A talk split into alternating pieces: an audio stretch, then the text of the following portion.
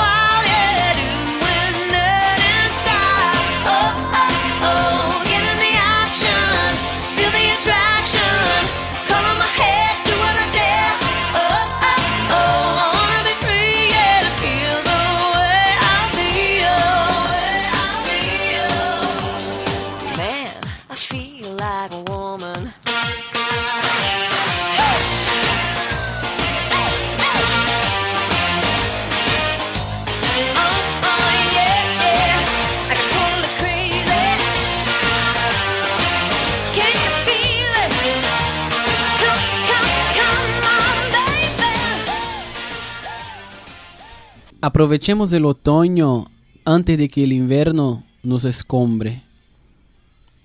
Entrenemos a codazos en la franja del sol y admiremos a los pájaros que emigran. Ahora que calienta el corazón, aunque sea de a ratos y de a poco, pasemos y sintamos todavía con el viejo cariño que nos queda. Aprovechemos el otoño antes de que el futuro se congele y no haya sitio para la belleza, porque el futuro se nos vuelve escharca. Otoño, Mario Benedetti. Aprovechando el tema del otoño, iniciamos nuestro programa con el clima de las hojas que balancean por los árboles como mariposas. En ese frío que arrebata el campo, con el que traemos a Bikini Cavadão una banda brasileña que nos llevará a escuchar el silbido del viento, Ventanilla por las calles de Carlos Ken y tres viajeros que emprendieron viaje por continentes y lugares donde el miedo nunca los alcanzó.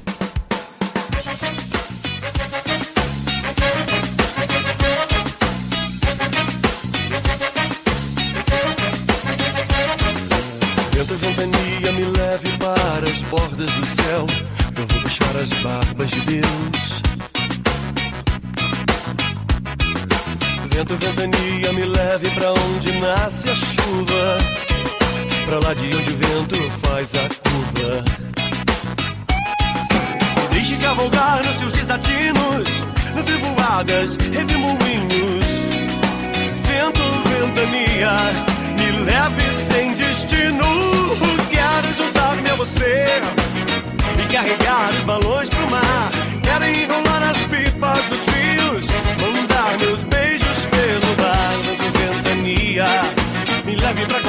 lugar. Leve para qualquer canto do mundo, Ásia, Europa, América.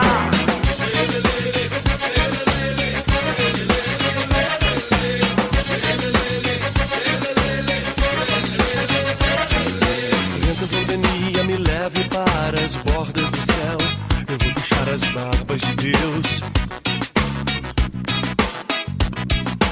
Vento, ventania, me leve para os quatro cantos do mundo. Me leve para qualquer lugar. Tu me deixe cavalgar nos seus desatinos, nas revoadas, redemoinhos. Vento, ventania, me leve sem destino. Quero mover as pás dos moinhos e abrunar o calor do sol. Quero emaranhar o cabelo da menina,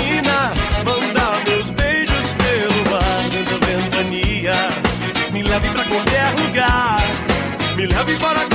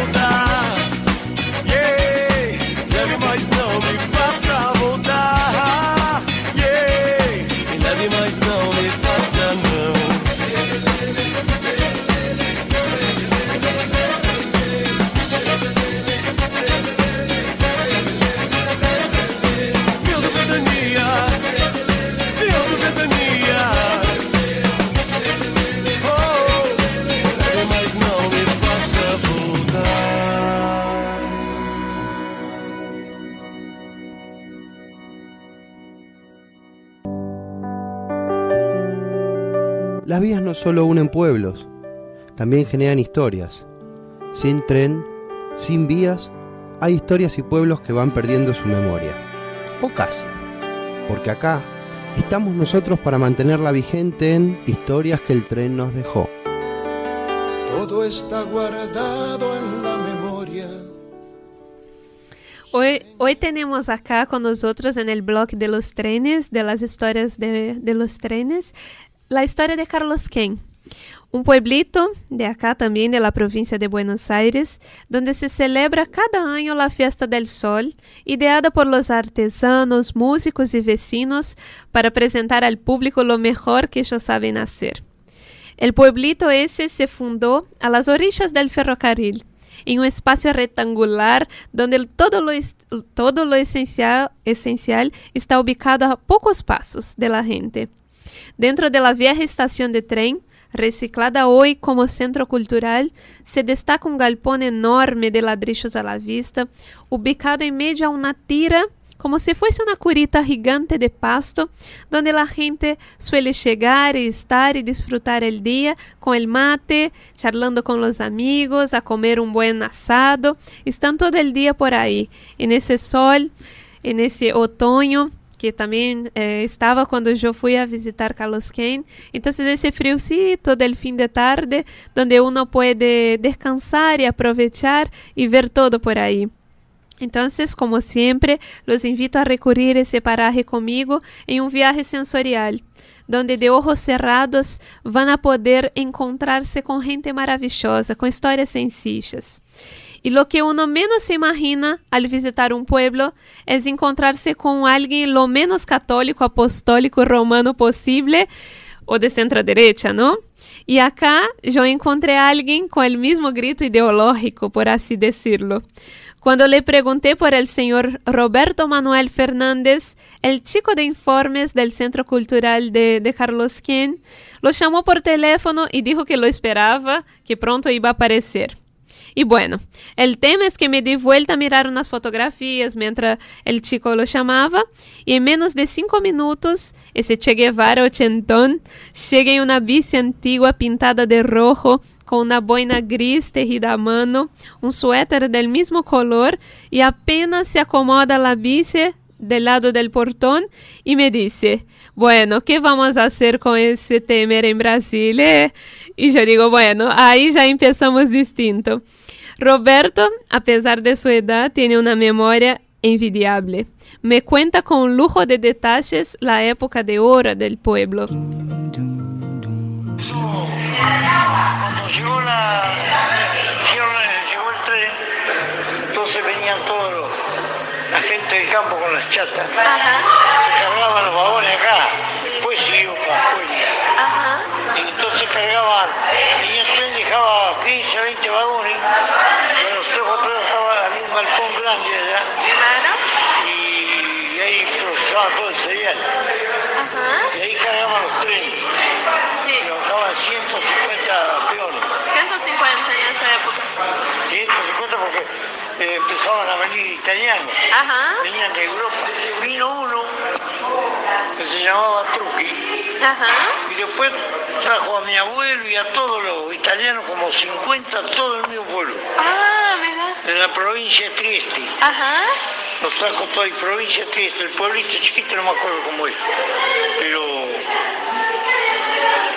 Y empezó a, enseguida se empezó, se hizo rápido el pueblo. Ajá. Sí, se quedaban en esas casas lindas que hay antiguas, le hicieron todo gente que trabajaba también en el ferrocarril. Claro, en ese tiempo el ferrocarril, los ingleses, claro, era de línea inglesa. Ajá. le pagaban a la gente ya en ese tiempo aguinaldo, bajo jubilación, y acá no había nada. Claro, La gente acá, hasta vino Perón, recién empezó a jubilarse.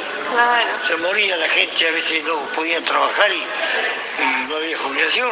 claro. Y los ferroviarios, por eso esas casas lindas las hacían ellos. Ajá. Ganaban 60 pesos por mes, le pagaban aguinaldo, vacaciones. Y acá no les pagaban nada a los conservadores. Roberto Manuel Fernández, ese señor que nos acompañó en las entrevistas. eh, bueno, antes les pido perdón también por el audio.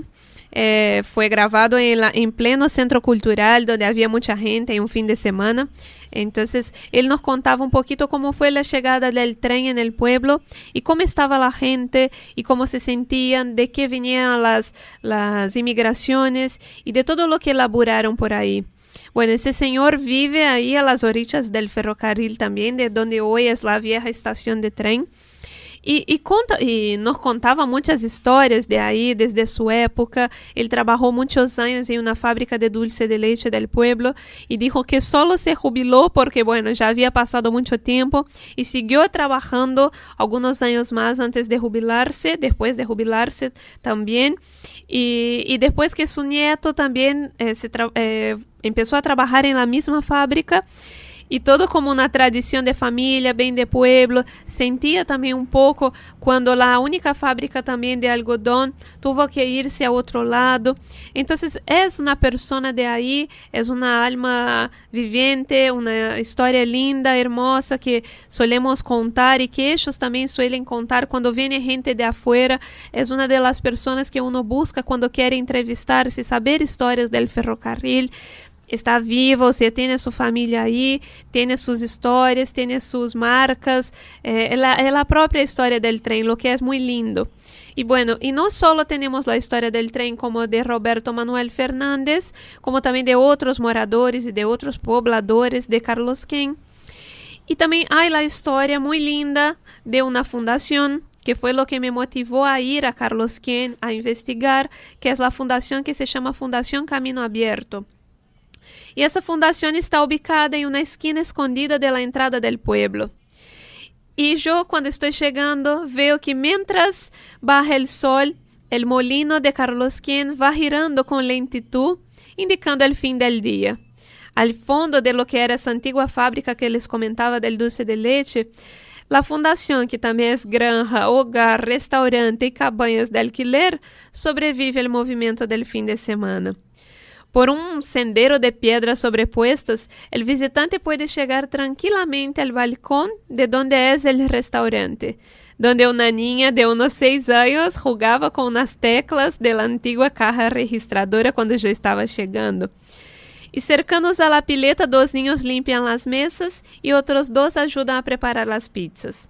Mesclada la nube de arena del comedor, Susana aparece combinando espacios mientras lava unas hojas de rúcula o separa las masas de pizzas. Actualmente la fundación alberga cuatro chicos fijos de entre 6 y 12 años y 30 más que llegan para participar de los talleres de cocina.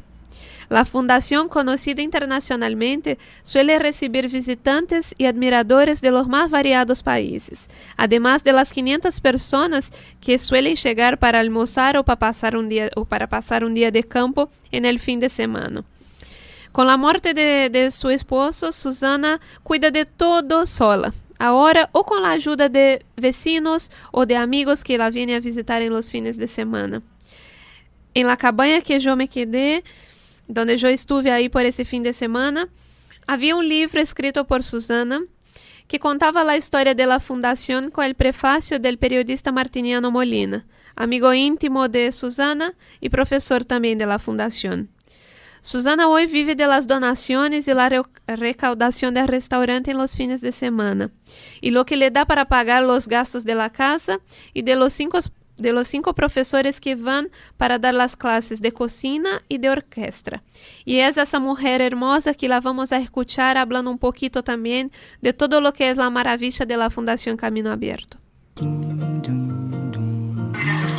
Claro. Eh, y ahora estamos este, haciendo eh, un proyecto que se llama Fluir con la Naturaleza, donde tenemos una escuela de gastronomía consciente para chicos, vamos a cocinar con lo que hay en la huerta y, este, y traemos gente para dar charlas sobre alimentación, sobre cómo, cómo curar el alma, cómo...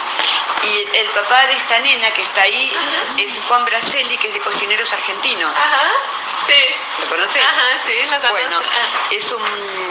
Bueno, porque nosotros sentimos que estamos en un momento de... A ver, a ver... Espera, ponle agua y ponlo... Nosotros creemos que es un momento de que la gente está en búsqueda de algo más que lo material, de, sentir, de, la plata, de bla, bla. Entonces, eh, es un momento del planeta, ¿viste? Que se está, que es la vida, por donde pasa la felicidad. Yo tengo plata, dos autos, de una familia, todo y, bueno, me siento mal y tengo un cáncer y, me enfermé. Entonces estamos respondiendo a una necesidad del momento. Y todo el proyecto es un proyecto interesante cuando vos vas respondiendo no a tu necesidad, que en realidad siento que es una sintonía que te vos pones en un estado de conciencia y que atraes, porque yo tenía fábrica empresaria, dejé todo, sentí en mi corazón, después este, ahora siento muy fuerte. que la gente viene a buscar acá, no viene a buscar solo una rica comida, viene a buscar un lugar, hablarlo con Marceli, de paz, de tranquilidad, donde te puedas este, sentir bien, donde puedas que sea como tu casa. Claro. Eh, hay clientes que El contacto con la tierra. con la naturaleza.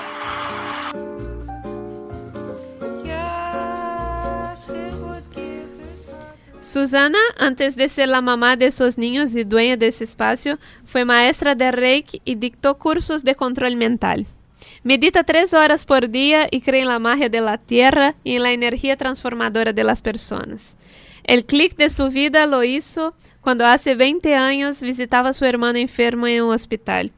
Me decía que ahí en el hospital había conocido la familia de un niño muy pobre, que un día se acercaron para preguntarle si no, no podría quedar con ese niño.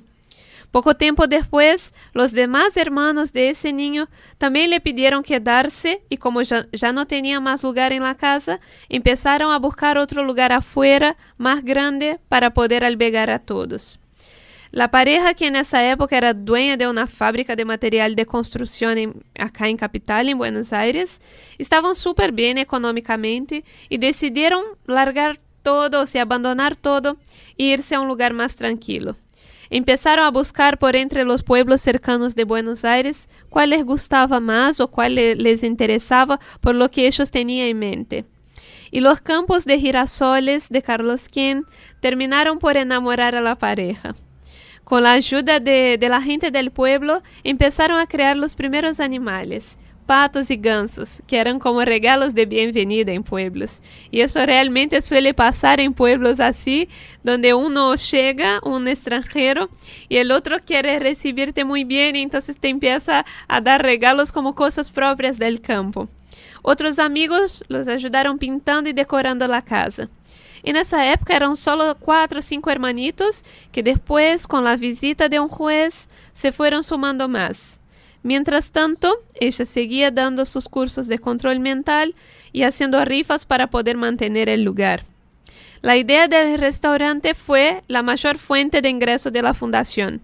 Y me comentaba que, bueno, ellos van a la escuela, participan de la juvenil, hacen travesuras como cualquier niño y se perfeccionan en lo que les gusta hacer, como que ella le da la libertad del niño que quiere ser lo que quiera.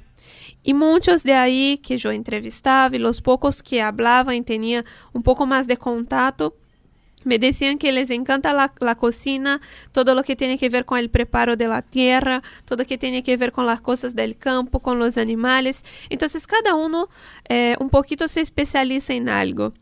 Ellos comparten sus habitaciones y ayudan a organizar la casa también.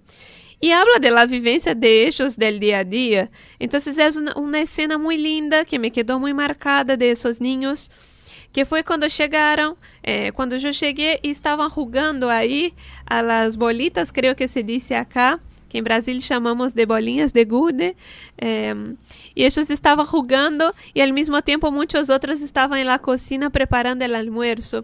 E me quedou, tipo, a princípio, uma cena muito muy rara, porque yo decía, bueno, son niños, o sea, que todos deberían estar jugando y están trabajando más o menos para su sustento, hasta que yo también eh, pude entender un poco cómo era la vivencia y lo que hacía y lo que esa mamá, como Susana y toda la gente que ayuda eh, al lugar, cómo ellos eh, sobreviven, cómo ellos va valoran eso de la tierra.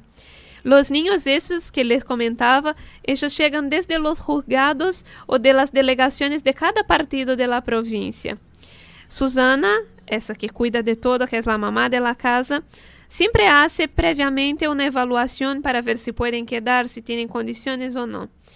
Y en ese momento, en un sábado donde estábamos charlando para cenar ya con los chicos ahí en la cocina, nos interrumpe la charla un sonido fuerte del teléfono y eran tipo las 11 de la noche del sábado. Y del otro lado de la eh, del otro lado de la línea la persona parece muy insistente, como podemos notar cuando Susana seguía repitiendo muchos nos. Por ejemplo, decía, no, ya no hay lugar, no, infelizmente no, me llamaron en la semana y ya les dije que no, ¿Qué edad tiene? Ustedes vieron, no tenemos condiciones para uno más. Llamé en la semana. Entonces como que pareció una charla muy, muy difícil también de lidiar. Mientras tanto estábamos con los otros niños en la mesa, esos otros niños que también llegaron desde los juzgados. Pero algo muy fuerte que llamó mucha la atención y, y como que cortó el teléfono y nadie di- dijo nada. Volvemos tipo a cruzar los cubiertos ahí en la mesa mientras pensamos que un niño más busca refugio por esos lados donde la naturaleza suele enseñar el tiempo de sembrar y el tiempo de comer. La verdad que Carlos Quena es un lugar hermoso que si ustedes no conocen está tan cerquita acá, está muy pegado a Luján. Entonces de micro pueden llegar a Carlos Quena en un toque, salen micros puntuales a cada 20 o 30 minutos. Entonces, si, si no conocen, vayan, pasen un fin de semana, conozcan la fundación. La comida es toda preparada por esos niños. Tiene mucho amor, todo orgánico, muy de la tierra. Estar eh, en contacto con la plena y viva por ahí. Y Carlos Quien tiene la magia del otoño, que es ese que tanto hablábamos. Tiene el ensueño de poder vivir y seguir viviendo con, con el girar del molino ahí, muy famoso. Si buscan fotografías de Carlos Quien. Fue el primer pueblo que yo visité acá en Buenos Aires y el que termina mi libro de crónicas. Entonces también es algo que me quedó muy marcado, es un cariño muy especial con la gente de allá y los invito a recurrir eso. Fue, fue la le- eh, el recuerdo y tal vez la lembranza, ¿no? Si podemos decir en portugués, de, de ese lugar tan especial, tan místico y tan mágico. Espero que les haya gustado también. Ahora entramos en un temita y ya volvemos. She played the fiddle in an Irish band, but she fell in love with an Englishman. Kissed her on the neck and then I took her by the hands. And baby, I just wanna dance. I met her on Grafton Street, right outside of the bar. She shared a cigarette with me while her brother played the guitar. She asked me, What does it mean? The Gaelic ink on your arm said it was one of my friend's songs. Do you wanna drink on? She took Jamie as a chaser, Jack for the fun. She got Arthur on the table with Johnny riding a shotgun. Chatted some more, one more drink at the bar, then put Van on the jukebox. Got up to dance, you know she played her she fell in love with an Englishman. Kissed her on the neck and then I took her by the hands. And baby, I just wanna dance with my pretty little Galway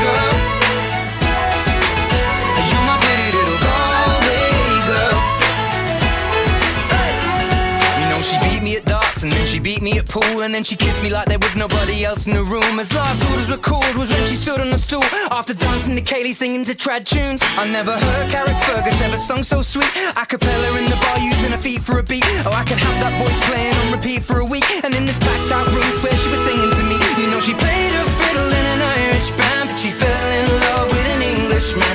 Kissed her on the neck and then I took her by the hands. And baby, I just wanna dance, my pretty little girl.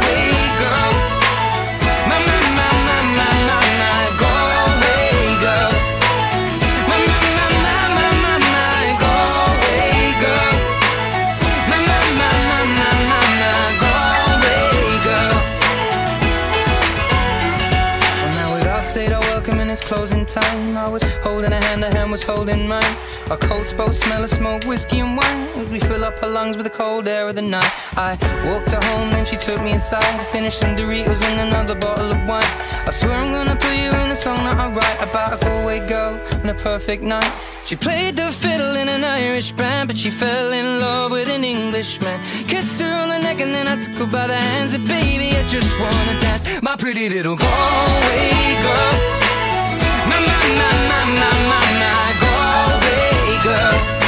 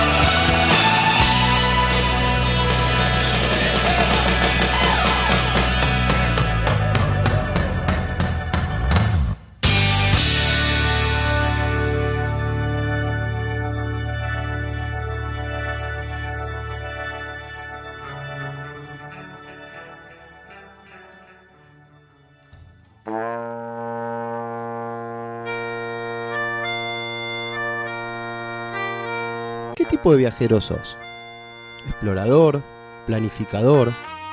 ¿Fotógrafo compulsivo o aventurero? ¿Cuál suele ser el peso de tu equipaje? ¿Cuánta plata llevas? Momento de levantar vuelo en Garota de Buenos Aires. Ya me voy, ya me voy, ya me voy para la playa, me voy. Ya me voy. Bueno, hoy estamos acá con tres personas muy especiales y la primera es Jessica Wolf, que es Product Manager y hace dos años viaja sola. Tiene grabado dos viajes, dos grandes viajes que hizo, pero nos va a contar un poquito más en detalles un viaje que hizo a Europa. Entonces queremos darle la bienvenida a Jessie. Hola Jessy. Buenas noches. Hola, buenas noches a todos. ¿Cómo están? Muy bien, Jessie. Queremos saber de vos un poquito cómo fue eso, cómo es viajar sola, qué se siente. Bueno, primero que nada, al principio mucho miedo, porque se juegan un montón de, de- de- de miedos, de inseguridades. Una se pone a investigar muchos blogs y busca gente que hizo lo mismo y hasta el momento que no estás ahí se te juegan todos los miedos encima. Eh, pero la verdad que una vez ahí en el viaje te das cuenta que es algo, primero que sea súper natural y que nunca estás solo. Eso para mí es clave en un viaje sola. Eh, nunca estás solo, siempre vas a conocer gente y más cuando, siendo mujer y sola, las familias se, eh, se acercan más y como que todos te quieren cuidar y la verdad que es una sensación súper linda viajar sola. Claro. Y eso de conocer gente, ¿te pasó en ese viaje a Europa? ¿Dónde fuiste? ¿Cómo lo planeaste? Sí, la verdad que conocí muchísima gente. Yo lo que hago, siempre tengo ciertas cosas que hago para saber que voy a estar acompañada, como por ejemplo ir a hostels, que hay mucha gente que viaja sola ahí. Y después los walking tours, y me pongo, que son estos paseos de visitas guiadas gratuitas, que son a la gorra, que ahí también conoces mucha gente. Entonces, de ahí siempre surge que la, la personalidad de uno se, se vuelve más como sociable porque no te queda otra. Entonces, siempre terminas estando con alguien. Jessie, eh, hay- son muchas las razones por las cuales una persona puede elegir viajar sola. Falta de compañía, ganas de irse sola, eh, probar algo distinto. ¿Qué te llevó a tomar esta actitud y decir quiero viajar sola? Eh, probar algo distinto, la tercera opción. Muy bien, muy bien. Creo que es para eso. Y, también por lo que nos contabas, vos tenés un mixto como una mezcla de, de la, la viajera clásica que también le gusta tipo los viajes guiados, la parte de, de los tours que se hacen en las ciudades, pero también tenés eso de ser tipo la aventurera, ¿no? La que sale, la que desbrava el mundo. Sí, es verdad, un poco sí. Eh, me gusta toda esa estructura de ir una visita guiada y conocer, pero también me gusta por ahí ir sin una, no sé, sin una habitación buqueada y caer en una ciudad y ver si está bueno y si no irme para otro lado y no tener un plan tan armado. Eh, es parte de como de, la aventura, digamos. Claro, y para ese viaje de Europa que nos contabas, eh, ¿a dónde fuiste? ¿Cuánto tiempo? ¿Cómo planeaste? O ¿cómo planeaste los días en quedar en tantos lugares? Eh, ¿Dónde te quedaste? Eh, hice un mes más o menos y la verdad que tenía unos destinos en mi cabeza y después el resto lo fui armando en el momento. Eso fue lo divertido. Eh, tenía como muchas ciudades vistas y me fui a España, que era donde llegaba mi avión, y después me fui a Bruselas, que es ahí en Bélgica, y eso fue todo lo que había planeado. Y después conociendo y charlando con gente me empezó a decir, tenés que ir a tal lugar y tenés que ir a tal lugar y no te pierdas de ir acá. Y dije, bueno, por lo menos tres o cuatro días en cada lugar como para conocerlo más o menos bien. Y fui todo, eh, fui a Bélgica, después fui bueno a Budapest, a Praga, estuve en Berlín, estuve en París, eh, así un poco viendo qué micro salía más barato y me, me iba. Y, y pensando en esa Jessica eh, clásica, ¿qué te gustó de ese viaje? Si pudieras elegir un destino de ese viaje, ¿qué fue lo que te Ah, gustó? Eh, yo amé Bruselas. ¿Por qué? porque, Porque nadie, todo el mundo me decía que no vaya, que no era divertido y mm, encontré un Bruselas que me gustó mucho, encon- conseguí un, un mapa que está hecho que si los que vayan a Europa lo van a conocer, se llama Use It, que lo hacen los locales de ahí y tiene cosas súper raras que no encontrás en cualquier lugar. Y encontré un- unas ferias súper divinas y, y cosas muy escondidas del lugar y me enamoré. ¿Y quién te pasó ese mapa? ¿Lo encontraste por internet o fue alguien que quien te le- lo recomendó y cosas así? En un hostel. Mm, Me lo encontré en un hostel, Ujú, de casualidad. Y Y, después cada vez que iba a un destino, buscaba ese mapa. Claro. Entonces se llama para los que nos están escuchando por ahí, están planeando un viaje. Sí, use it, eh, use guion it. Use it. usalo en inglés. Use it. Bueno, queden grabados ahí, queridos oyentes, porque es muy valioso Qué eso. buen tip, qué buen tip, ¿no? Sí, sí, aprendí un montón con eso. Si buscan en internet los van a encontrar y se los pueden descargar. Y, y, por ejemplo, de ese mapa en Bruselas, ¿no? ¿Qué fue lo que, lo que te llamó la atención? Bueno, vos dijiste que encontraste algunas ferias, a- algo así que, que no imaginabas encontrar, pero algo específico que te quedó muy grabado, una escena particular. Eh, bueno, esa una feria, encontré una feria de un mercado de pulgas, esos que y súper escondido y que estaba toda la plaza llena de locales y que cu- cuando terminaba la feria los, los feriantes dejaban todo tirado lo que no les servía y la gente iba y agarraba ropa súper linda, eh, muy vintage y la gente se la llevaba y se iba y me pareció súper divertido todo todo eso. Yo me llevé una pollera que nunca lo usé, pero me pareció súper divertido. Es un buen recuerdo de ese viaje. Sí. Sería como una San Telmo, pero más europea, digamos así, tipo un, un sentido de que después la gente va y puede hacer ferias americanas y todo eso. Sí, tal cual. Qué bueno. Eh, Jesse, vos habías dicho que lo lindo de hacer ese tipo de viaje es que las cosas fluyen, ¿no? Van, van surgiendo cosas y uno termina disfrutando todo. Pero a veces el destino tiene muchas opciones y bueno, el viajero tiene que elegir. Eh, vos como viajera, ¿qué priorizás? Eh, ¿Más eh, el arte, la música, la movida, comida? ¿Qué, qué más, qué más te gusta?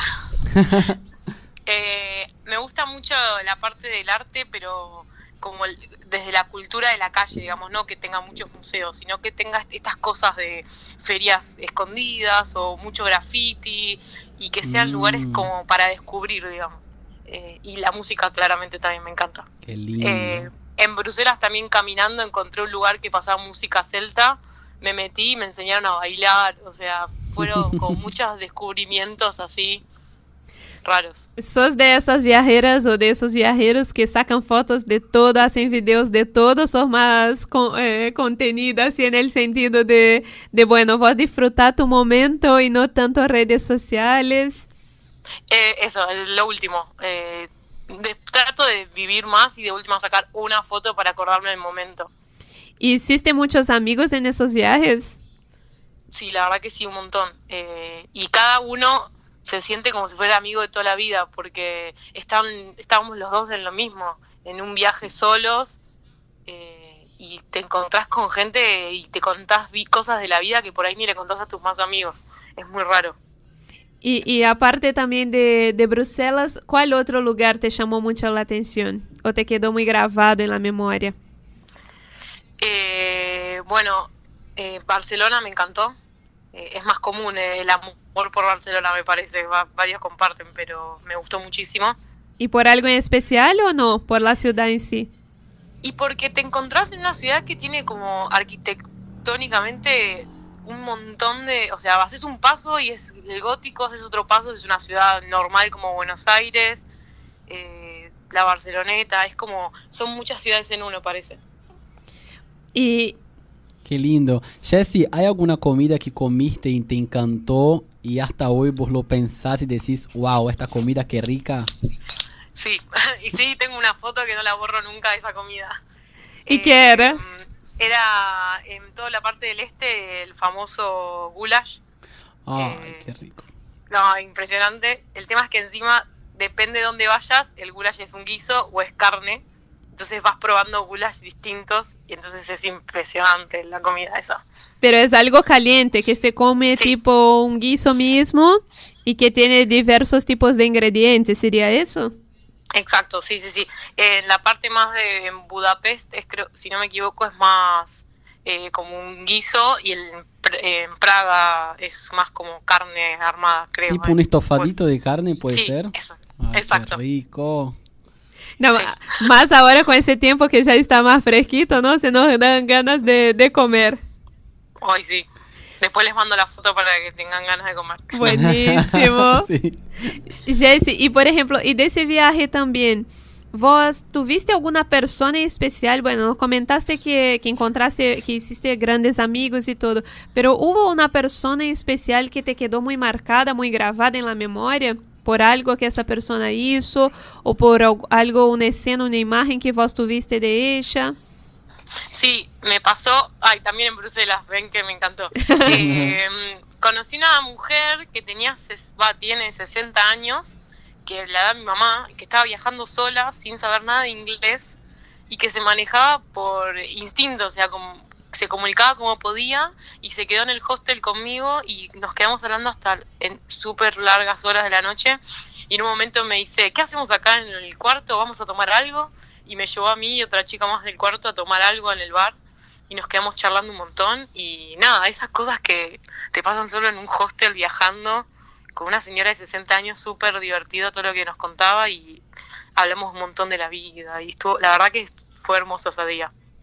Y, y los, los viajes que hiciste y todo eso, por- ¿de alguna manera te sentiste segura, sentiste miedo más por viajar sola, por ser mujer, por estar en otros países también? Mira, la verdad que no. Y uno también tiene que estar atenta. O sea, la verdad que Europa depende por donde uno se mueva, es bastante seguro, pero no quita que hay que estar atenta, nada más. No hay que tener miedo pero el instinto solo te va llevando. Si hay una calle muy, muy oscura, no te metes. Yo lo que hago siempre es cuando caigo a una ciudad nueva, trato de, llegar de día y no de noche, más porque no conozco. Eh, y tomás algunas precauciones para, para, para estar también segura vos cuando, cuando viajás. Eh, te vas armando vos el viaje seguro. Nunca tuviste nada, nunca pasaste por ninguna situación fea, eh, no sé, enfermedades o de asaltos o de cosas así que te, que te traumó de alguna manera? Mira, no, sí me pasó que, bueno, en Praga, la verdad que la ciudad es súper segura, pero yo desconfiada y, y era muy de noche, me había quedado sin, sin, eh, sin transporte público para llegar y no, no, no había taxis y tuve que parar en un hostel en el medio del centro, dejando la, la noche de mi hostel que estaba pasando las vías del tren porque me dio mucho miedo andar por esa zona. Todo el mundo me decía que no había problema, pero la verdad que a mí me dio mucho miedo, pues estaba sola, era las 2 de la mañana y me quedé en un hostel súper barato la noche y hasta que se hizo de día y me fui caminando.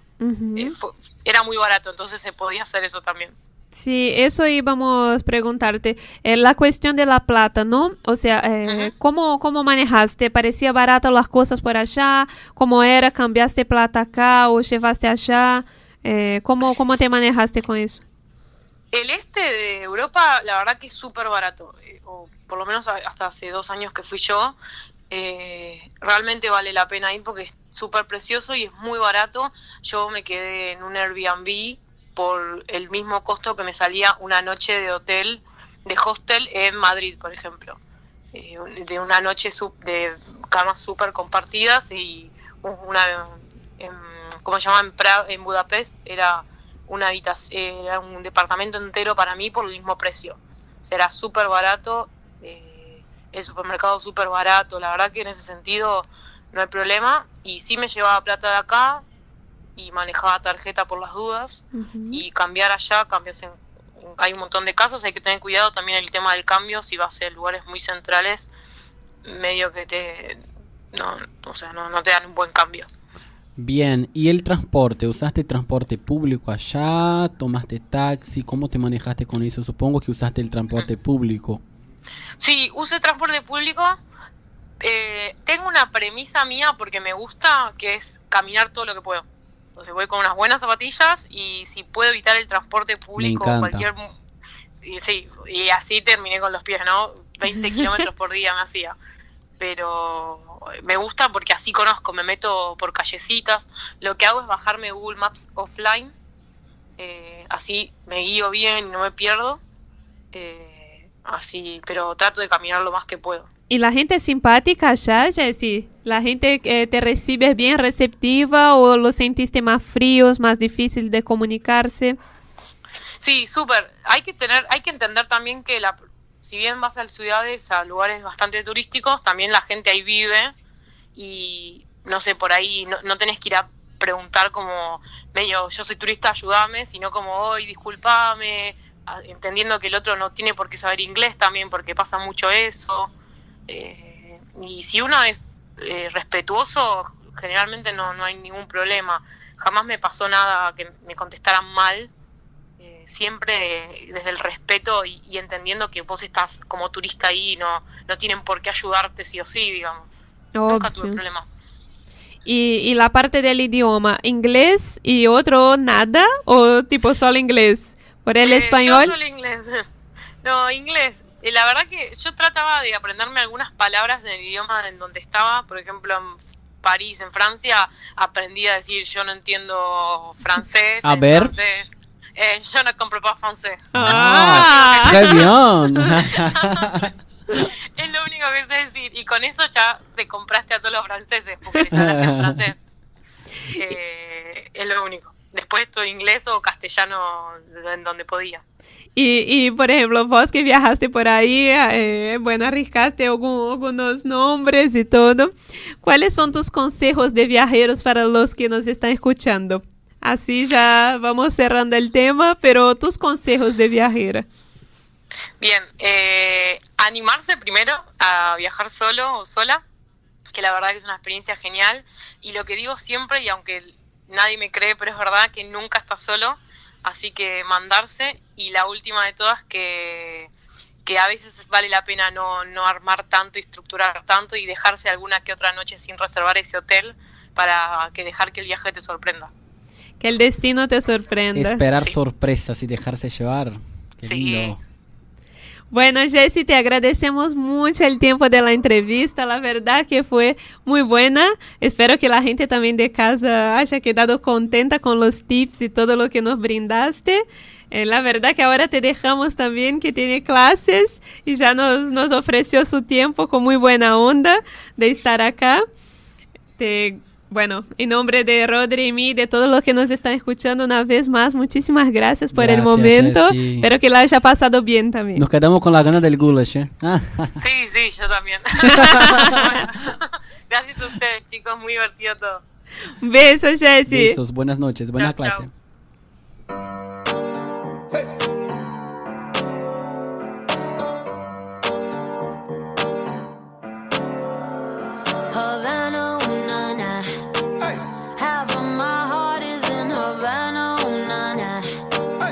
He took me back to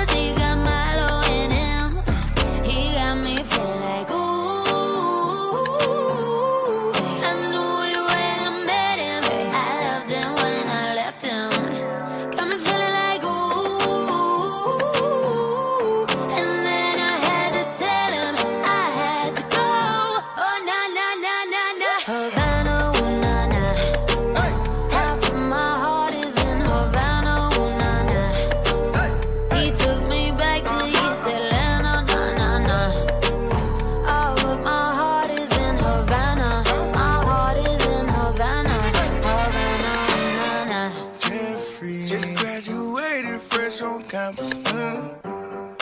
Fresh out East Atlanta with no mountains. Damn, fresh out East Atlanta. Up on board like a traffic jam. Man, I was quick to pay that girl like Uncle Sam. You go, ayy, take it on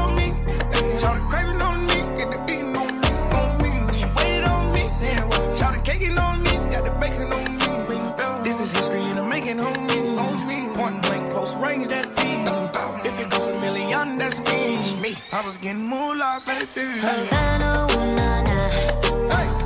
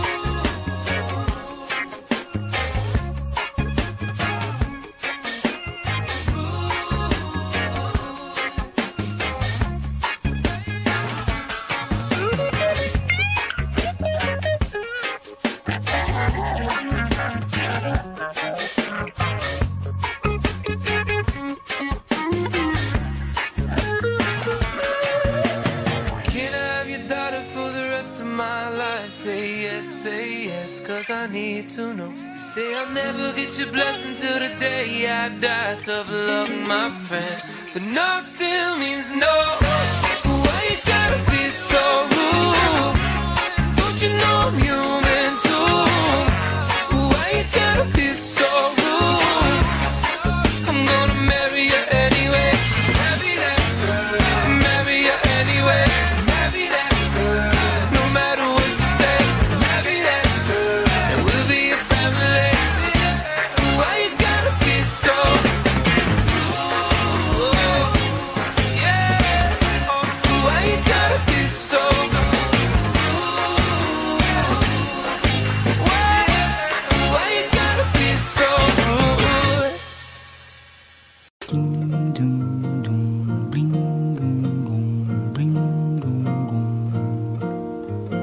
Adriana Sousa es la única e inigualable garota de Buenos Aires. Quédate hasta las 22, que todavía queda mucho programa por delante. Olha que coisa mais linda, mais cheia de graça.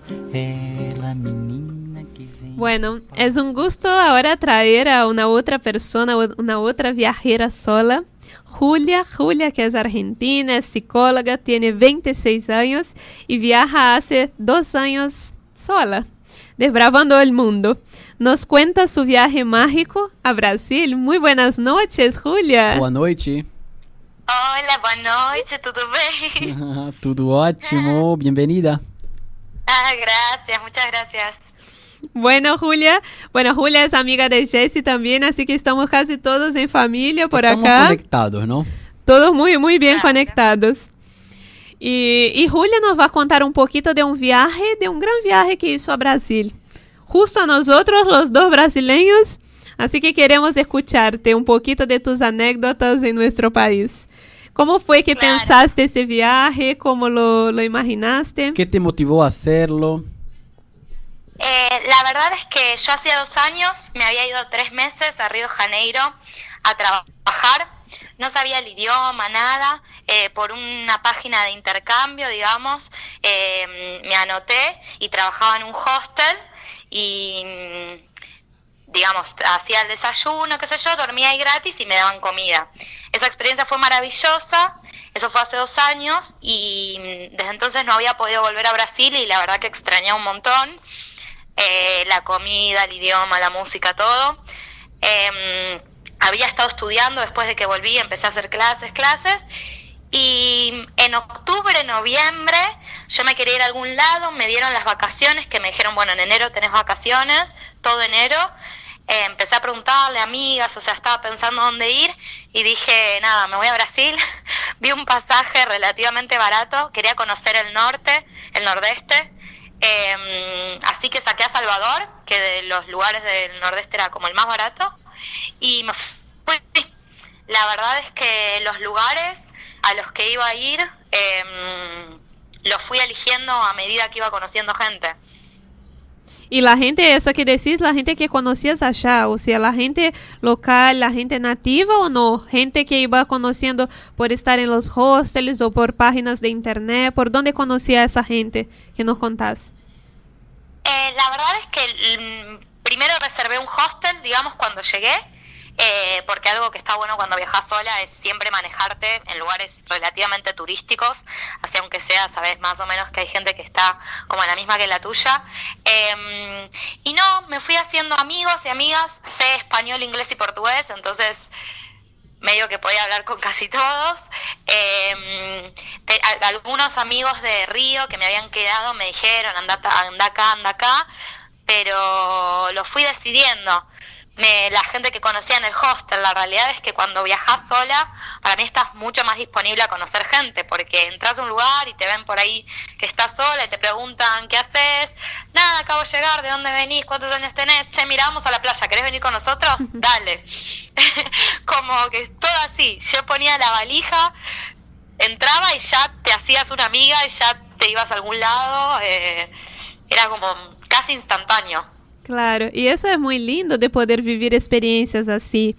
E, em relação à hora que nos comentava de la valija, vós sos eh, al estilo Jesse de ter uma parte muito clássica e outra muito aventureira, ou como te consideras um estilo de viajero? Ou vós não tenéis um estilo próprio, porque pode não ter também?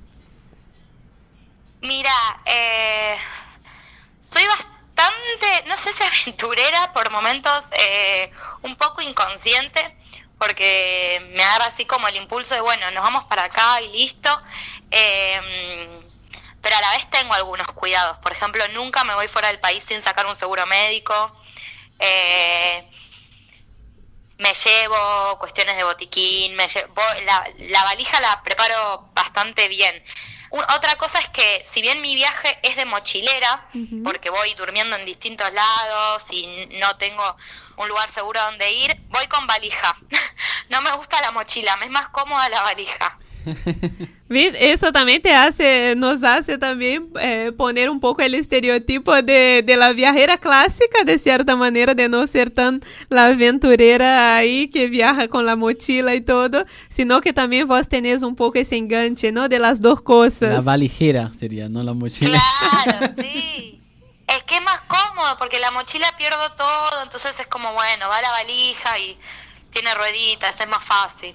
Es medio pero es gracioso porque mis viajes, por ejemplo, en un momento decidí, yo pensaba hacer solo playa, recorrer distintas playas, ciudades también, pero hacer más que nada playa. Y en un momento conocí, esto es muy gracioso, a unas chicas, eh, que una de ellas era astróloga, eh, y yo creo mucho en esas cosas y me dijo, veníamos hablando y todos me venían hablando de Chapada Diamantina, Chapada Diamantina que, bueno, ustedes lo deben saber, pero es una reserva natural gigante que está más en el interior del estado de Bahía, que no tiene tanta playa, no tiene playa directamente, sino que tiene más cascadas, ríos, rocas, montañas, sierras. Y y me dijo, vos tenés que ir ahí, vos tenés que ir ahí, vos tenés que ir ahí, qué sé yo. Y yo ni tenía abrigo, no tenía casi ni un suéter, me compré un par de cosas y me fui. Y así de, de una, sin pensar mucho, eh, sin planear con la gente ahí que hiciste las amistades y te fuiste. Sí. ¿Y por cuánto tiempo? Y en Chapada estuve 10 días, ah. estuve un montón. ¡Wow! ¡Qué lindo! ¿Qué fue lo que más te sorprendió de, de la Chapada? Ay, no, todo. Eh, la verdad que increíble. Me encantó que en todas partes tenés... Eh, me gustaron mucho las grutas, las cavernas, todo eso. me gustó muchísimo, pero me gustó que hacías, por ejemplo, estuve en Valle du Capón y... mm, ay, ¿cómo se llama el otro? Y en Lensois. Eh, y los pueblos son preciosos, las ciudades que están ahí en la Chapada son increíbles. Eh, son como comunidades así más hippies, eh, eh, como muy conectados con todo lo que pasa ahí. Eso estuvo buenísimo, me encantó. Y también esto que te levantabas y había excursiones que podías hacer pagas que te llevaban y otras que empezabas a caminar y empezabas a ver piedra, cascada, río, como te empezabas a encontrar con cosas. Eso también te iba a preguntar eh, si, si hacías excursiones pagas o cosas de, de turismo, bien de turista así, o si preferías eh, descubrir las cosas solo o con tu grupo de amigos también. Hice un poco de las dos cosas. Por cuestiones de plata prefería por ahí hacer... Pero a veces hubo algún día que por ahí no me había hecho amistades o mis amistades que me había hecho no tenían ganas de hacer una excursión que yo quería hacer, entonces prefería ir con un grupo y ya cuando reservas un paseo ya viene gente en el grupo, entonces era más fácil. Pero por ejemplo, en Valle du Capão eh, me hice amiga una chica brasilera de, Bai- de Salvador que mm, estábamos así en, en- jugando como en un en el río, qué sé yo, y viene un señor nativo de ahí, que hay muy poca gente que desde hace generaciones de ahí, o sea, sus, abuelos ya eran de ahí, de Capão, y nos dijo como, miren, ustedes si quieren yo las puedo acompañar, y me siguen y empezamos a bajar por las rocas, y hay un lugar que es increíble, que van recorriendo como todos los, los pozos. Y lo empezamos a seguir, él resultó ser que era rescatista, de montaña y no nos cobró nada y nos llevó a lugares que solo puedes entrar con él. Había unos franceses que estaban todos con el equipo, qué sé yo, que querían y no llegaron, porque si no te acompaña un guía o alguien que sepa de ahí, tenés que subir rocas. Yo eh, eh, directamente dejabas todo, bajabas en, en bikini porque tenías que ir escalando, él nos iba como ayudando a trepar, no fue increíble y solo lo mm, nada, nos vio, le caímos simpáticas y nos dijo, "Vengan, acompáñenme" y lo seguimos. Y por ahí si éramos un grupo grande y estábamos más cerrados, no me pasaba eso, como que me, me pasó porque estábamos ahí. Qué lindo, una experiencia única. Eh, Juli, hablaste de tu amiga baiana, que hiciste, hiciste una amiga baiana, y eh, me acordé de una pregunta que te quería hacer acerca del destino en general. ¿Tuviste contacto con la gente de ahí? Brasil y Argentina están cerca, pero tenemos costumbres muy distintas. ¿Qué más te llamó la atención? ¿Qué más te marcó de la costumbre que, que pudiste ver de ahí? Que, que es distinto de acá. ¿Qué, qué más te copó? No, me encantó. Yo hasta vi diferencias culturales entre el nordeste de Brasil y lo que yo había vi- vivido en Río. Eh, la gente es súper relajada, súper tranquila, como eh, que a uno que por ahí yo soy porteña, viste, te agarra la ansiedad, como por ahí tarda mucho algo, y pero cuando entras en, en esa sintonía es, es estar de vacaciones, hablar con ellos, es súper alegre, el, el acento me, me costó engancharle al principio, había mucha giria, ¿Viste? como mucha, mucha, paleo, masa, todo así, que tardé como en, en entender, pero después de que me adapté, súper tranquila, la gente muy relajada, como más, más humilde, em, mucho menos ansiosa, no, me encantó. Qué lindo, me alegro mucho. Eh, Julia, acerca de la comida, porque la comida de no- del nordeste también es diferente de todas las otras regiones. Tenemos mucho Eh. condimento fuerte. ¿Qué te pareció? Me encantó. Eh, en un momento tuve que, que parar porque estaba a carayé, a carayé, a carayé, a carayé. Y que es una comida, mm, ustedes seguro lo saben, pero es una comida como picante, que es frita, que, que tiene camarones, que tiene como un montón de cosas, que para mí es deliciosa y es súper barata y se vende en la playa. Pero por ahí al sol, comer eso todos los días, eh, tuvo algunas consecuencias que en algún momento me cayó un poco mal. Pero re rica la comida y súper barata. La fruta, increíble. Para mí lo mejor es la fruta. Sí, eso te iba a preguntar si algo también te había quedado muy grabado en el gusto, ¿no? En el paladar. Paladar. ¿Qué, qué fue? O sea, algo en especial que, que nunca habías probado y probaste en Brasil y te, te encantaste, aparte de la carajé, que ya nos dijiste que, que es fan. Y el azaí. El azaí es para mí es como inolvidable. Yo en Río comía todos los días azaí, o sea, alguna de mis comidas era azaí, que lo como con granola nada más. Ay, qué rico. Eh, sí, y cuando llegué a Bahía, lo primero que hice en el aeropuerto, por más que me salía como el doble que en un puesto en la calle, fue pedir un azaí porque estaba desesperada, porque es un... No, no se consigue azaí acá, es, es fruta, es difícil de importar, no se come como lo comen ustedes, entonces es algo muy único y es algo que no es ni un helado, ni un postre, pero ni... Es algo, es, es fresco, pero a la vez es frutal y tiene un montón de propiedades repiolas, como, no sé, es una comida muy única. Para mí eso es, sí, increíble. Comidas ahí todos los días. Y, y Juli, y por ejemplo, si, una, eh, si uno de nuestros oyentes nos están escuchando por ahí eh, y, y quiere saber más o quiere tipo un consejo entre ir a Río que vos visitaste o ir al Nordeste, Uy, la mataste con esta pregunta. ¿a dónde lo aconsejarías a ir y por qué? ¿Y cuál es tu consejo? O sea, que vamos a ver que vos sos la especialista en destino y nos va a contar por qué elegirías ese destino. Y yo creo que para relajar, si quieren así playa y relajar y, y descanso, recomiendo más Bahía, porque el clima es mejor. Yo creo que en 31 días que me fui no tuve un día lluvia, fue insólito, el clima es maravilloso en verano. em, y es una onda mucho más relajada. ¿Te pareció más económico? Y me pareció un poco más económico, sí. Algunas playas, depende del lugar. Chapá Diamantina, como por ahí tenés que hacer excursiones, otras cosas, es otro precio. Pero si haces, si circulás por las playas, digamos, Itacarebo, Ipeba, Moreré, todo eso, eh, es más económico. Pero Río lo que tiene es a los que y a las que les gustan las ciudades y el bardo y, y mucha música y muchas fiestas y muchas cosas y mucha gente, es una ciudad increíble. Para mí es una ciudad, es una visita obligada, porque es una ciudad que tiene todo. Es una ciudad grande como Buenos Aires con subtes y miles de edificios y miles de cosas culturales y a la vez tenés morros y cascadas en el medio y una playa increíble. Eh, y también yo pasé en Río, pasé el carnaval entero. Entonces, el carnaval carioca es medio, no sé, es Hay que, increíble. hay Para- que ir, hay que ir sí o sí. Una vez en la vida hay que ir al carnaval carioca, sí. Vamos. Juli, Una experiencia inolvidable. Juli, antes que cerremos, ¿alguna canción en portugués que te gusta mucho?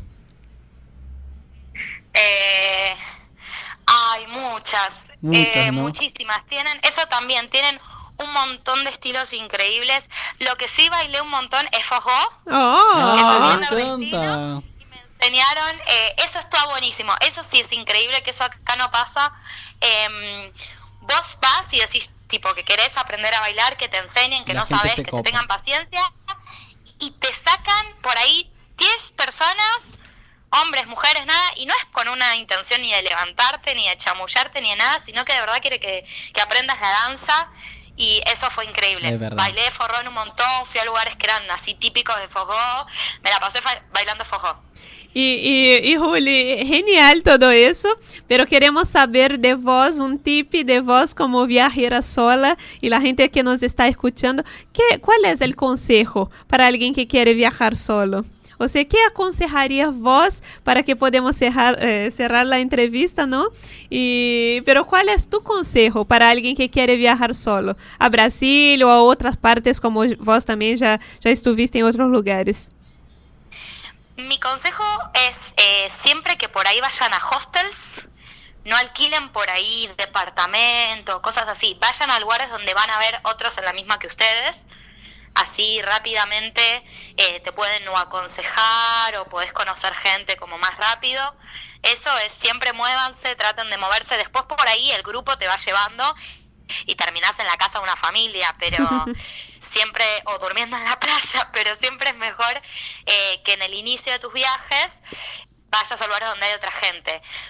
Sacar seguro médico, llegar de día, eh, nada, y después a estar abierto, estar abierto a conocer nuevas personas, apre- si no sabes el idioma, algunas palabras trata de aprenderte, presta atención, pedí con paciencia que te expliquen, movete mucho con gestos, eh, pero es eso, está, viajar sola te obliga a, a estar disponible a conocer gente y a estar abierta a conocer gente. Bueno, buenísimo. Creo que es todo lo que la gente quería escuchar, todo lo que nosotros también nos encanta escuchar de ustedes, las historias, los consejos, los tips. La verdad que es un momento muy lindo, es un espacio muy lindo de compartir historias y de que ustedes también nos cuenten tus aventuras en varios lugares y, y saber un poquito de cada lugar es como viajar también, ¿no? Un poquito. Así es, Julie. A gente amou te entrevistar. Muchas gracias. Muchas gracias, Juli. Te mandamos muitos beijos em português, porque você merece também por estar falando português e poder falar com a gente também. É, obrigado, adorei. Beijo também para vocês. Beijos. Bueno, ahora quedamos con dos temitas y ya volvemos para la otra entrevista.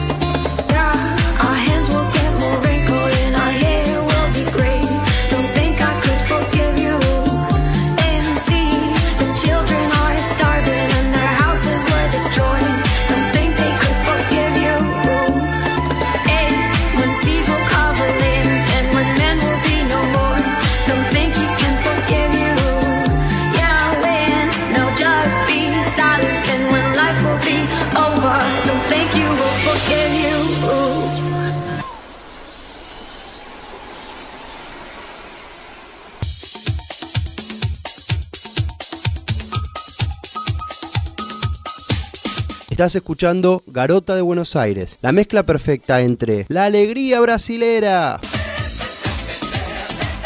y la melancolía porteña. Lástima abandonar mi corazón. Bueno, volviendo al blog de las entrevistas, tenemos el honor de traer acá con nosotros hoy Jean Rajif Blondel, que es publicista también, administrador, trabaja en una agencia de publicidad, tiene 33 años, viaja solo y nos viene a contar sus anécdotas por Barcelona, Madrid y Malta. Así que muy buenas noches, Rajif. Muy bien, ¿tú? Muy, muy, muy bien. Feliz de compartir con ustedes este rato. Y, y bien, eh, como, como lo dijo Adriana empezando, viajar solo. Eh, digamos que para mí es una excelente experiencia y no es, no es triste como muchos piensen de que, ah, mira, está viajando solo, no puede ir con nadie. No, es cuando más personas conoces y cuando más te diviertes.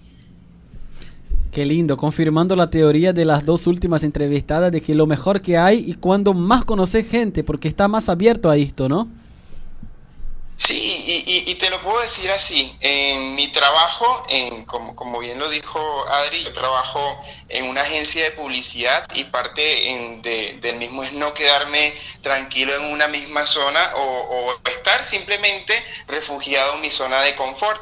Esto me ha hecho abrir un poco la mente y darme cuenta de que inclusive en necesitamos eh, ir a un- al mismo sitio varias veces y, y- y- me da risa y esto porque resulta que, por ejemplo, yo viví en, en- en- en Malta y esta vez que, que regresé, eh, regresé sin, sin planificación alguna y pensé que ya conocía lo suficiente la isla.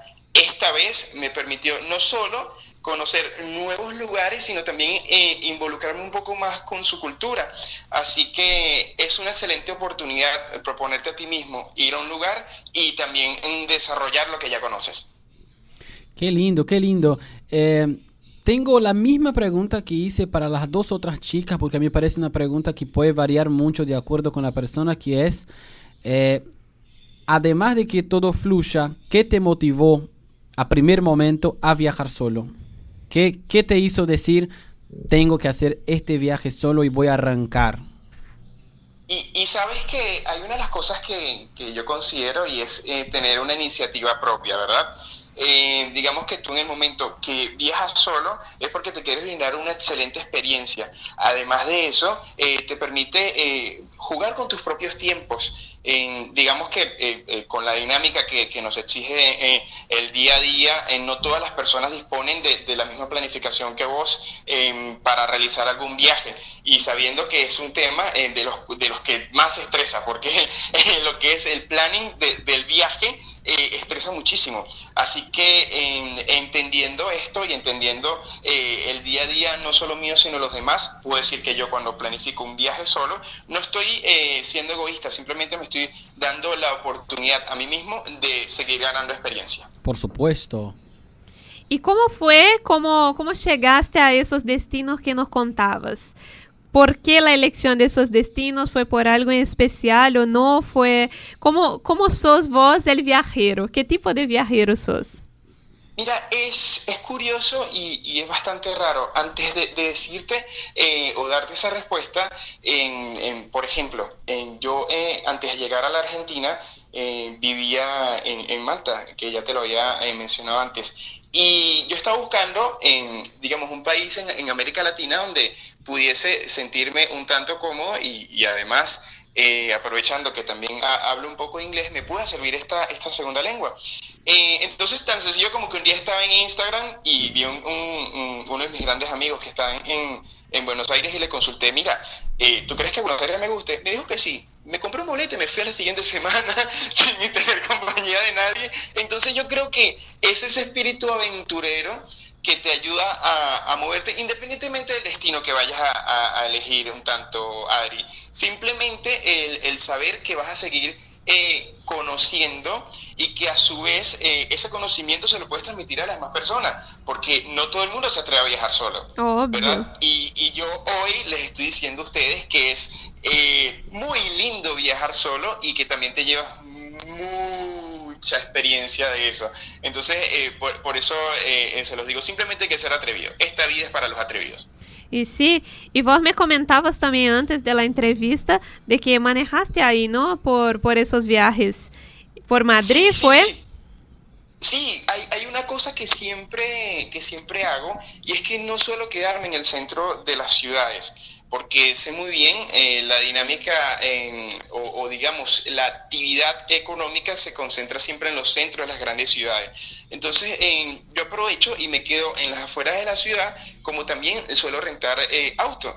Entonces, eh, cuando rentas el auto tienes eh, el, mayor chance de, recorrer eh, lugares que no conoces. Por ejemplo, yo viví en Barcelona en tres meses, sin embargo, siempre me manejaba en, los mismos sitios. Esta vez que fui, dije, tengo que hacer algo nuevo y manejé sin saberlo como más o menos 150 kilómetros hacia las afueras y conocí Tosa de Mar, que son unas playas encantadoras en, en, esa región de, de, España y tienes eh, las típicas playas eh, europeas con castillos en, en las orillas eh, y es una, una, vista completamente distinta de lo que es Barcelona.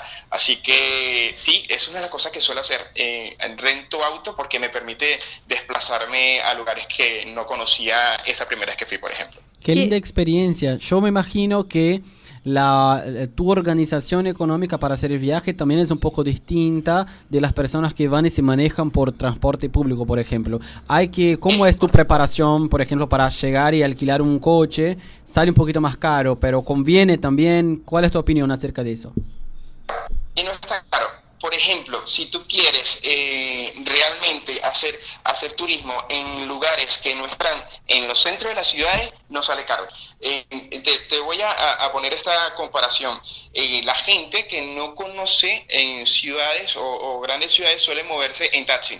Pocas personas se atreven a, a irse en, en, bus o a tomar en metro con la primera experiencia. Entonces, eh, un auto en promedio puede costarles entre 18 y 24 euros, por decirlo de esta manera. Entonces, eh, sabiendo esto, ¿verdad? Vendría a ser más económico si, si piensas en, en, por ejemplo, si quieres visitar un, lugar eh, o tres lugares el mismo día y, una carrera entre una y otra son más o menos como 10 euros, estás realmente ahorrando.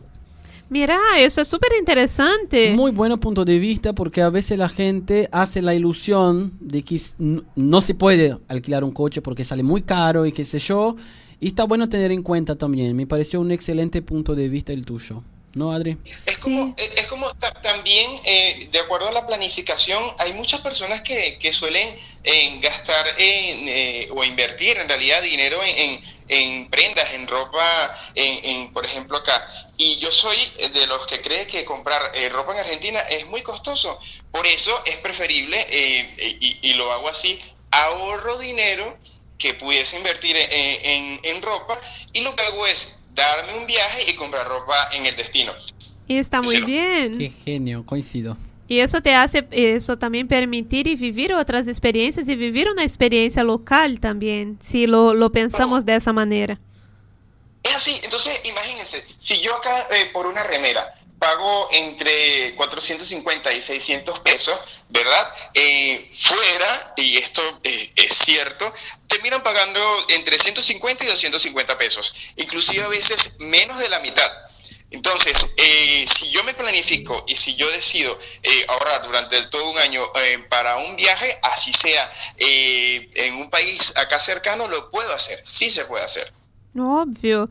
E, e, e, pensando em viver esse tipo de experiência e viver a experiência de fazer compras assim, vós sos del tipo que, que salís a, a, a, tomar, a provar a gastronomia local. Como é? Como foi nesses países tipo Barcelona, Madrid, Malta? Como foi viver essa experiência local aí nesses países também, estando solo?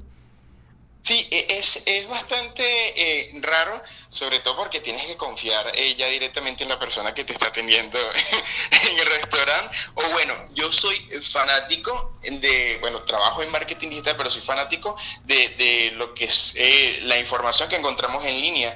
Hoy en día, chicos, tenemos eh, miles de referencias online de lo que puede ser la comida típica de estas regiones. Así que les puedo decir que yo supe que tenía que comer, por ejemplo, eh, eh, conejo eh, en Malta, que es el plato típico, porque eh, eh, me metí en internet y estuve averiguando un poco sobre su gastronomía y sobre las cosas que realmente tenía que probar. Es el investigador también, ¿no? El tipo de viajero investigador que investiga todo antes de, de llegar al destino. Hay que hacerlo, chicos. Es como yo, yo les digo a, a- a las personas, mira, eh, en Internet tenemos casi todas las, la- las- las respuestas a las preguntas que podemos tener. Así que eh, la primera duda y, y la primera respuesta la podemos tener online. Y sí, eso es verdad. Y tenemos todo tan, tan fácil y, y la comunicación tan, tan fácil ahí que tenemos que de- poder disfrutar de eso. Totalmente, totalmente. Lo del conejo me llamó mucho la atención y por esto te pregunto, ¿qué comida más te gustó y cuál es la comida que te pareció muy rara que decís, "Mm, no, no, no, no volvería a comer, por ejemplo?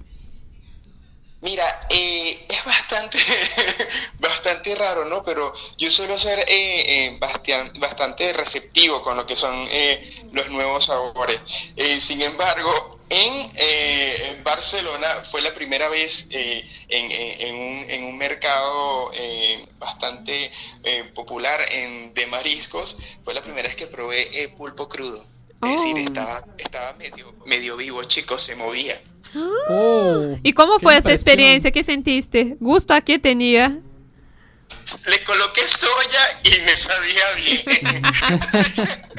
así, que, así que les puedo decir, eh, fue muy traumático, ¿verdad? Eh, sin embargo, en, en- en ese momento, eh, más allá de tener un rechazo, eh, mi mente dice, eh, no, no todo el mundo eh, se, se arrepiente de que esto sea malo. Pruébalo y ten tu propio, tu propio criterio, ¿verdad? Para decir si es bueno o no. Claro. Esa, esa es la mejor manera de, de descartar, pero sobre todo cu- cuando es comida, porque siempre decimos, no, no me gusta, y realmente tienes que probarlo, y les digo algo, no sabe mal. ¿Y algo que te gustó mucho?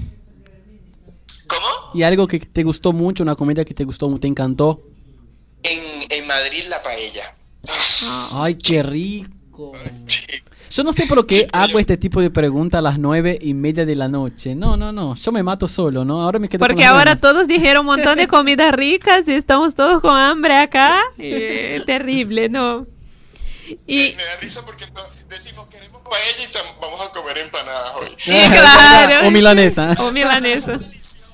Las empanadas son deliciosas, eh, que aguanten la- la- las empanadas acá de, de Argentina, son Me deliciosas. fascina, me fascina.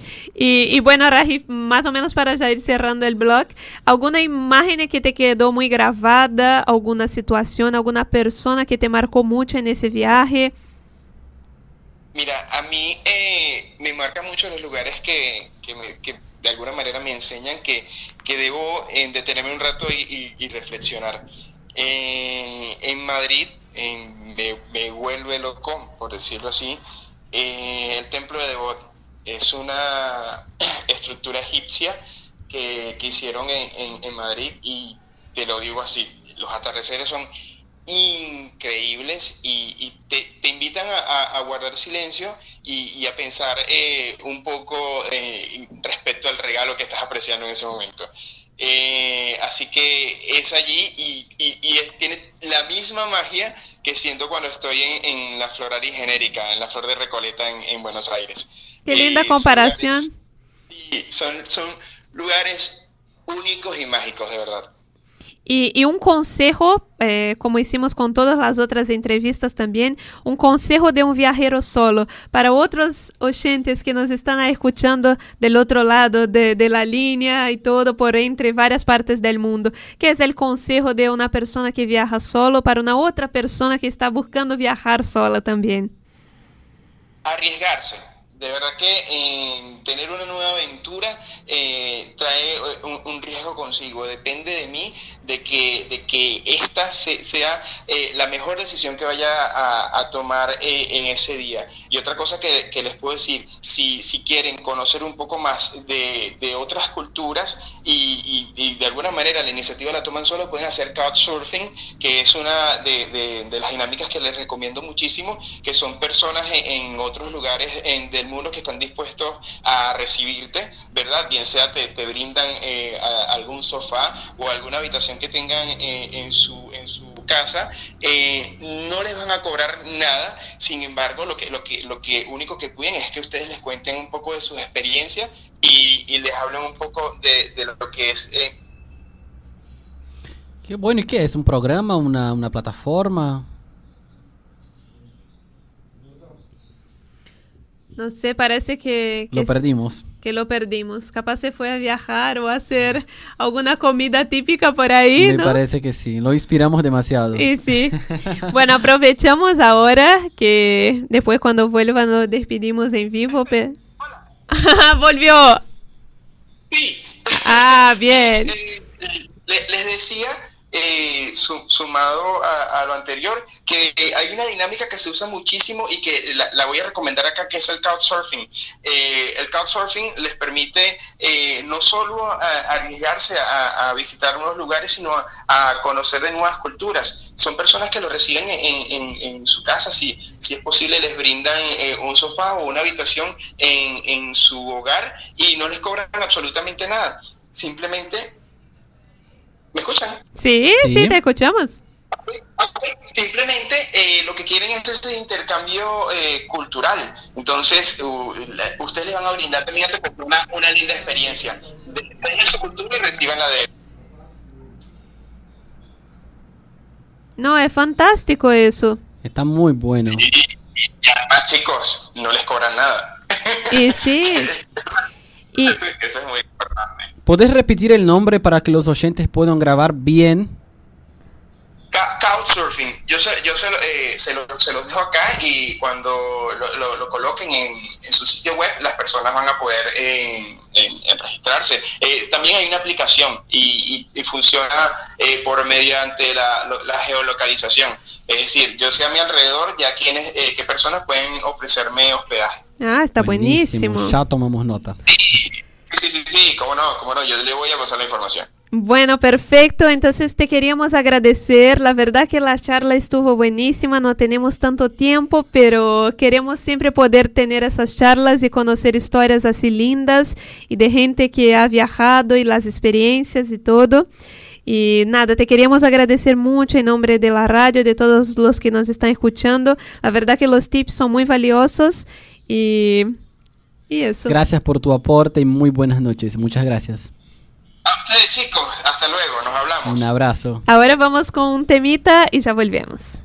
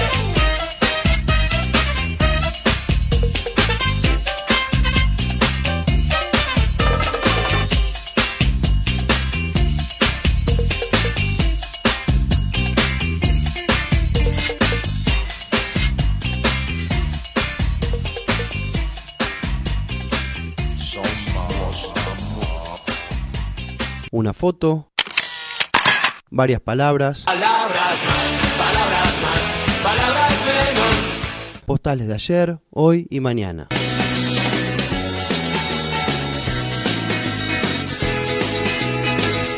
Subite a bordo con nosotros y viaja.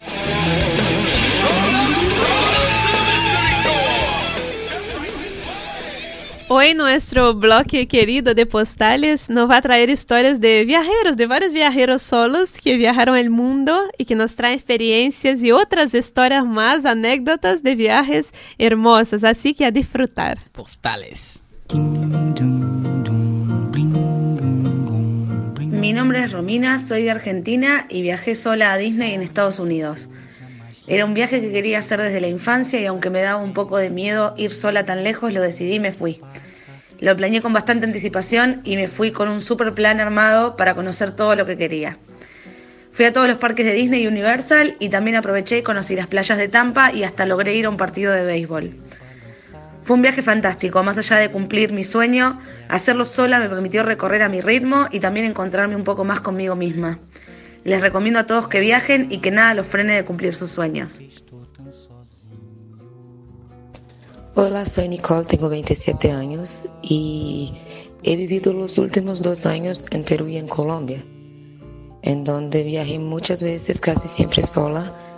Y el último viaje que he hecho en Colombia fue un viaje genial, porque yo, como fue por dos semanas y media más o menos, y conocí a muchos lugares He hecho muchos paseos de naturaleza, mucho senderismo, subí a un volcán, que era algo que yo quería muchísimo desde siempre, desde cuando vivía en Arequipa, Perú. Y estuve en hostales súper económicos, en donde podía cocinar mi, mi propia comida. Y en este viaje no logré estar en la casa de alguien por el couchsurfing porque el tiempo me, quedaba muy corto. Yo llegaba a un lugar y escribía a alguien, cuando me contestaban ya estaba en otro, entonces ni siempre tenía internet, lo que me dificultó un poquito la, la comunicación, pero igual fue genial, súper chévere porque yo no tenía mucha plata y logré hacerlo todo que quería. Como la ruta la he cambiado algunas veces en el viaje porque alguien siempre decía, no, es que ese lugar es más chévere, ese lugar es, es más como es mejor que vaya de esta ciudad y no a esta otra. Entonces la cambió un montón de veces, pero fue muy bueno. Y yo creo que los viajes en que uno hace solo es algo muy bueno para conocerte a ti mismo. Y fue lo que me pasó a mí. Por eso yo creo que fue genial. Hola, soy Luis Emilio, soy de Honduras. Actualmente estoy viviendo en Buenos Aires y bueno, mi historia de viajar solo es eh, la primera vez que viajé por mi cuenta, que fue a Dinamarca y a Noruega, los países escandinavos que yo desde siempre quise conocer. Eh, viajé a mis 24 años porque quería, iba a recibir un curso de cuentos de hadas, mitos y leyendas. Entonces era un curso internacional. La verdad el viaje, el viaje me abrió mucho los ojos porque, bueno, es un mundo completamente diferente al que yo venía. Aparte que conocí a gente muy buena onda de diferentes partes del mundo, pude convivir con ellos, también tener ciertos roces culturales y sobre todo lo que me dio este viaje al regresar, bueno, de hecho durante estuve allá, fue tener un aprecio por mi cultura latinoamericana y de hecho eso fue uno de los impulsos de no quedarme en Europa, sino que conocer más un poco de Latinoamérica y por eso terminé viniéndome a Argentina.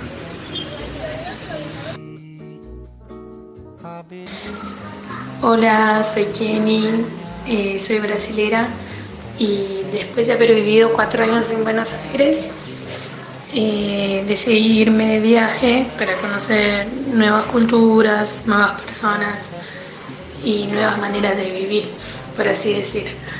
Así que sin pensarlo mucho me saqué un pasaje a México y me fui para allá en marzo del 2016 y estuve por México, después me fui a Cuba, hice Centroamérica, después me fui a Colombia, hice Colombia, Ecuador, Perú, Bolivia, Chile y después entré por el sur de Argentina a Bariloche donde estoy hasta ahora. Hace más o menos dos años que estoy viajando y la verdad que me encanta. Es una linda manera de conocer el otro y, y entender que existen muchas maneras de vivir. Y nada, me hice muchos amigos en el camino. y la mayor parte del tiempo viajé sola, pero en el camino crucé gente que iba por el mismo lado, así que nada, nos juntábamos y vivíamos eso y después cada uno seguía su, su camino. Así que nada, viajar es una experiencia increíble si lo haces solo, es una experiencia doble porque la verdad que creces un montón y bueno, nada, soy muy feliz y agradecida por tener la oportunidad de vivirlo. Hola, soy Karina Nelson y soy hondureña. El viaje que más marcó mi vida fue una vez que decidí ir sola a una montaña que está a dos horas de mi casa. Un lugar maravilloso, un bosque nublado. Estuve caminando por uno de los senderos que me llevaba a la cascada. De bajada todo fue lindo y alegre porque iba directo a mi objetivo y no encontré ningún obstáculo.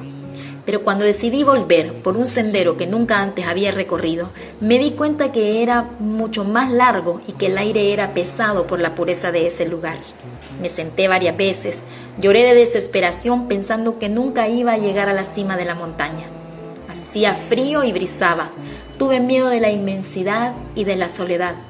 Pero cuando más desesperada estaba, aceleré mi caminar hasta que me desplomé agotada en una inmensa roca que había casi al final del sendero. Respiré profundo, levanté mi cabeza y me quedé maravillada de ver tanta belleza. Se podía ver casi toda la ciudad y parte de las montañas vecinas. Empecé a escuchar el sonido de las aves y me di cuenta que así es la vida, que recorremos muchos lugares llenos de obstáculos, pero que en medio de cada situación uno puede ir encontrando cosas hermosas y caminos que te hacen más fuertes. Terminé mi recorrido con los sentidos muy atentos para no perderme nada y con esta experiencia aprendí a amar mi trayecto de vida.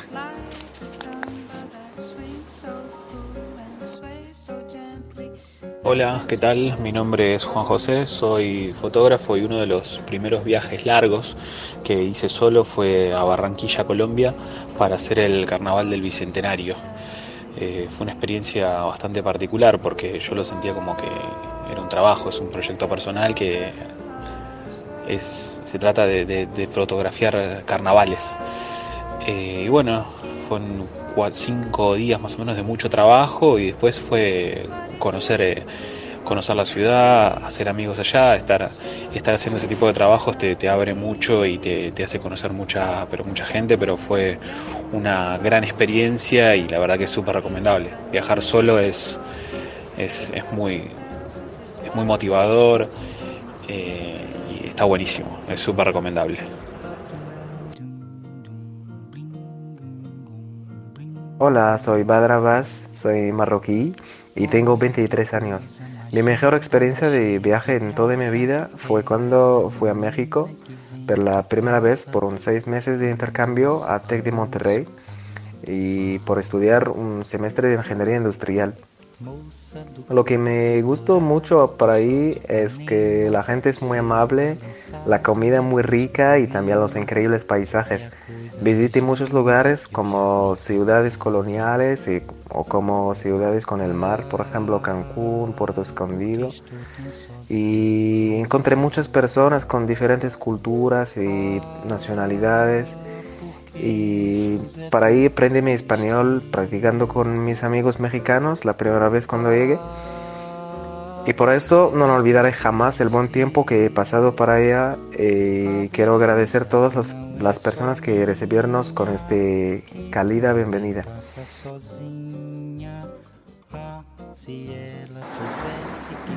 Hola, mi nombre es Andrés, eh, soy argentino y el verano anterior, es decir, el verano que pasó, hice mi primer viaje solo, me fui dos meses a Israel y al sudeste asiático. Eh, El viaje no lo pensé mucho, tomé la decisión en noviembre de hacerlo, me anoté a un plan para ir a Israel y de ahí se me abrió la posibilidad para después ir al sudeste. Fue una experiencia increíble, no lo planifiqué mucho, simplemente saqué los primeros pasajes y después fui viendo todo sobre la marcha y recorrí Tailandia, Camboya, Vietnam y Filipinas, paseando todos los días, recorriendo, hablando con mucha gente de todo el mundo y fue una experiencia de 10, se la recomiendo a todos. Hola a todos, mi nombre es Aline, soy de Brasil. Hice mi primer viaje sola para Gramado en la parte sur de mi país. Ahí no me quedé sola. Conocí nueve personas y ahora me voy a Patagonia chilena y Argentina con dos de estos nuevos amigos que hice en la viaje. También viajé sola para Perú. Hice un viaje de 17 días de norte a sur. Ahí también conocí personas, hice amigos de muchas nacionalidades, especialmente en los senderos, pero me quedé un poco más sola. En la mayoría de los días estaba sola. Así pude conocer un poco más los costumbres, la cultura y la gente local. Creo que viajar sola es la mejor manera porque así se puede conocer a sí mismo y también hacer, hacer nuevos amigos. La verdad que ese programa de, viajar solo fue increíble, fue hermoso y poder compartir tantas experiencias divertidas y nuevas y especiales con toda esa gente. Es agradecer mucho a todos los que nos mandaron los audios, los que estuvieron presentes en las entrevistas, los que nos están escuchando desde sus casas, nuestros amigos de siempre, nuestros queridos oyentes y los nuevos también de parte de esos amigos. Muy lindas historias, muy inspiradoras. La verdad que esta noche pudimos ir a varios lugares del mundo y fue hermoso. Agradezco mucho a todos, como dijo Adri, a los oyentes de siempre y a los nuevos que por suerte vamos siempre agregando gente en este lunes de amor. Bueno, es una pena que ya se terminó nuestro horario, así que les queríamos agradecer la compañía, los mensajes y desearles un muy buen comienzo de semana. Esta semana va a ser más cortita ahí, así que a preparar las valijas, a viajar, a descansar, a disfrutar esperamos verlos pronto por ahí para empezar un, un nuevo mes y todo que todo pueda fluir. A aprovechar el fin de largo, Karina y Emilio, muchas gracias por el aporte. Sebastián, Sebas, oyente de siempre, besitos. Nachi, besos. Muchas besos gracias. a todos ahí.